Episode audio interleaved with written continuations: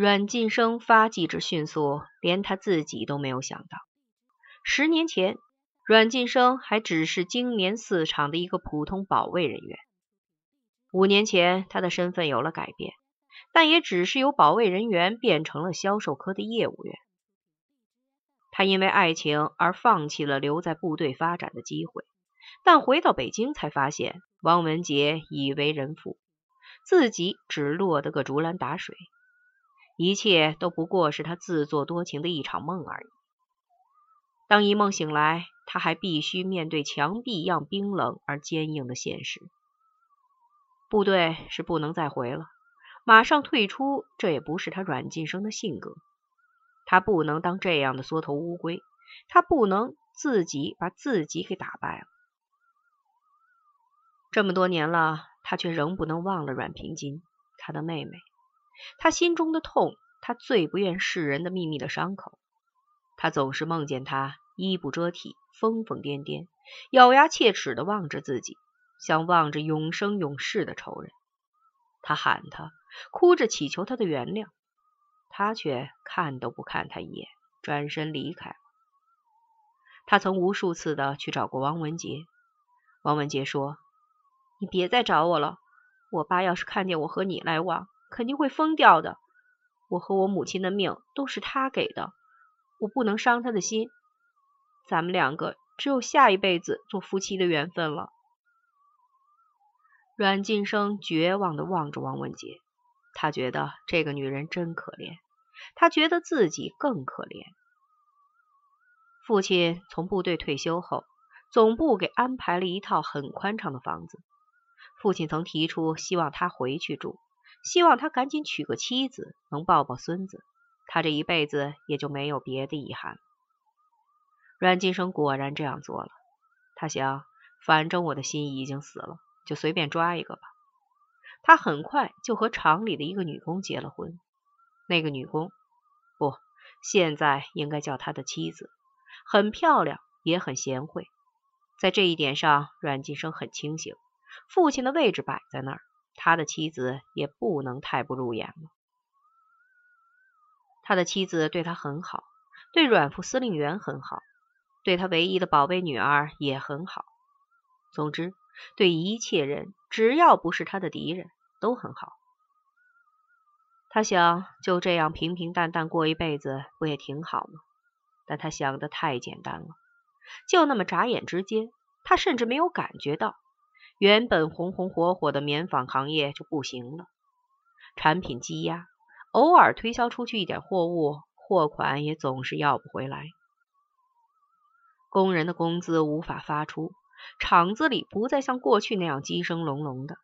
从行政区到生产区的林荫路上，人影也寂寥了许多，只有那些不懂事的小鸟还如常的从树梢上跳下来，叽叽喳喳叫个不停。如果不是一个偶然的机会，他认识了从俄罗斯来中国做生意的沙卡洛夫，他还以为自己这辈子就要完了。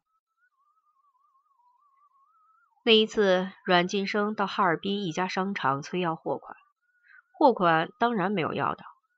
他一个人在营业厅里转悠，突然看见前边围了一群人，他好奇的走过去，看见一个俄罗斯大个子正在和服务员争得面红耳赤。两个人语言不通，谁也不知道谁说什么。阮晋生原来在北大荒时学的几句俄语，还真派上了用场。原来那个俄罗斯大个子叫沙卡洛夫，他告诉售货员，自己想拿带来的皮装换取商场的棉布。售货员还以为他是缠着砍价要买，就告诉他这是国营商场，不可以砍价的。阮晋生把售货员的话翻译给沙卡洛夫听。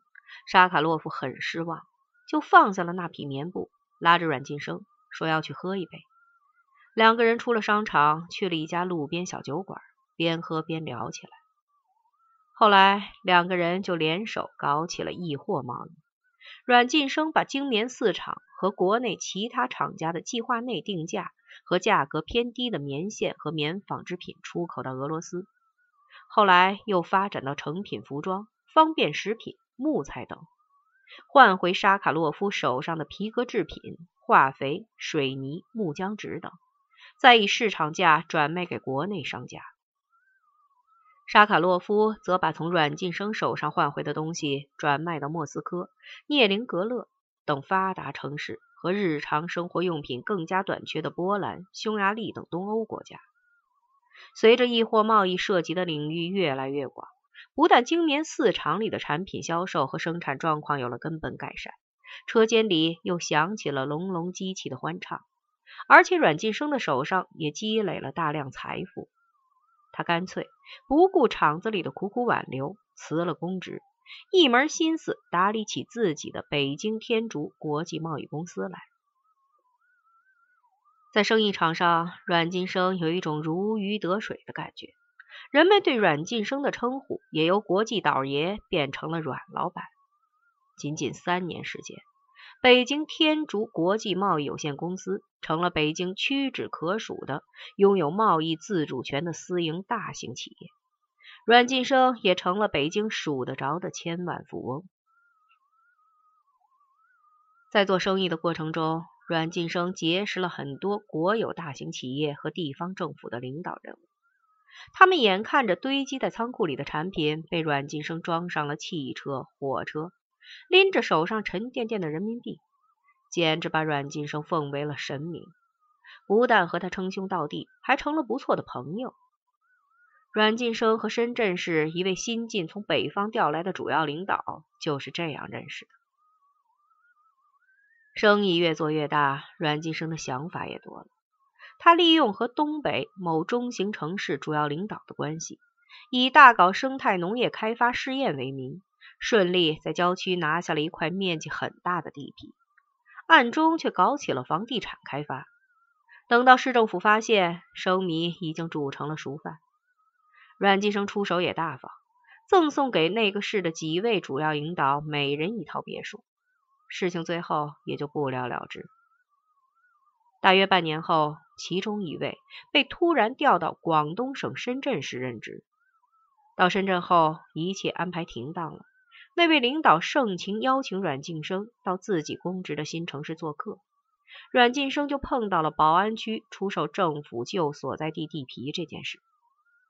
嗅觉灵敏的阮晋生对此立即产生了巨大的兴趣。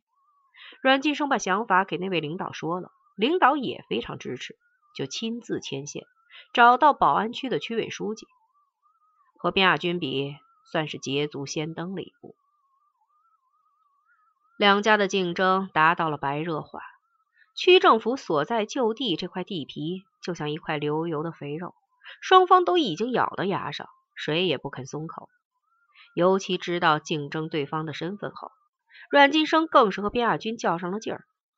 换句话说，这已经不仅仅是一块地皮的问题了。黄运飞跟卞亚军商量，是不是和陈诚联系一下？卞亚军说：“算了。”陈诚有自己的难处，况且如果我连这点屁事也摆不平，说出去也太丢份了。卞亚军把自己的计划告诉了黄运飞，黄运飞才不住的点头，放心的离去了。第二天上午，就是区政府研究决定把地皮卖给谁的时间。卞亚军准时如约到了区政府。会议开始后，先有两家买主各自陈述自己的出价。和购买成功后的开发打算，边亚军详细描绘了这一片土地的未来蓝图。在边亚军的描述中，三年后，这里将是整个深圳设施最先进、功能最齐全、融衣食住行于一体的休闲娱乐中心。它必将成为深圳旅游业的又一个亮点。边亚军的陈述博得了唐开元等人的热烈掌声，但书记的反应却很冷淡。只象征性的拍了几下，而且在边亚军侃侃而谈的时候，还不住的看表。轮到北京天竺国际贸易公司的代表陈述了，却依旧不见阮晋生的踪影。主持会议的副区长打电话过去，电话也一直处于无人接听状态。参加会议的人开始骚动起来，只有边亚军一动不动的坐在座位上。脸上的表情始终如水一般平静。上午十一点，阮晋生那边的电话打过来了。不过，打电话来的并不是阮晋生，而是他的女助手。女助手说，由于突发变故，他们公司放弃对这块地皮的竞标。卞亚军终于如愿拿下了这块黄金地皮，尽管比原来唐开元的开价多花了三百万，卞亚军还是认为是自己赢得了一场必须赢的胜利。后来，卞亚军告诉笔者，在这件事上自己确实做的不够光明磊落，但他同时强调，阮晋生这是咎由自取，他这是报应，是他的亲妹妹阮平金对他的报应。边亚军恨恨地说：“阮晋生是在驱车前往宝安区政府的路上发生的意外事故。那天因为要和副手最后聊一聊现场会出现什么不同的突发变化，以便及时应对，破例坐到了后厢里。阮晋生没有想到自己无意间逃过了一劫。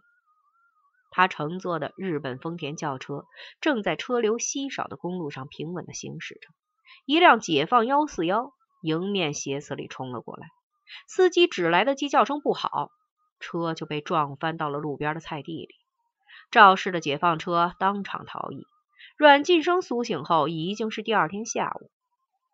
原来留守在宾馆里的女助手告诉他，司机已经死亡，肇事车辆也找到了，是一辆外省车，司机已经弃车逃跑，交通部门正在积极追查。追查个屁！阮晋生粗鲁的打断了助手的汇报，肯定查不出什么结果。果然如阮晋生所说，警方最后告诉阮晋生，那是一辆没有任何手续的黑车。两个星期后，阮晋生脸上带着两条被玻璃划破的深深的伤疤，咬牙切齿的回到了北京。卞亚军也许没有想到，他这一次的果断出手。为自己以后的事业埋下多么大的祸根。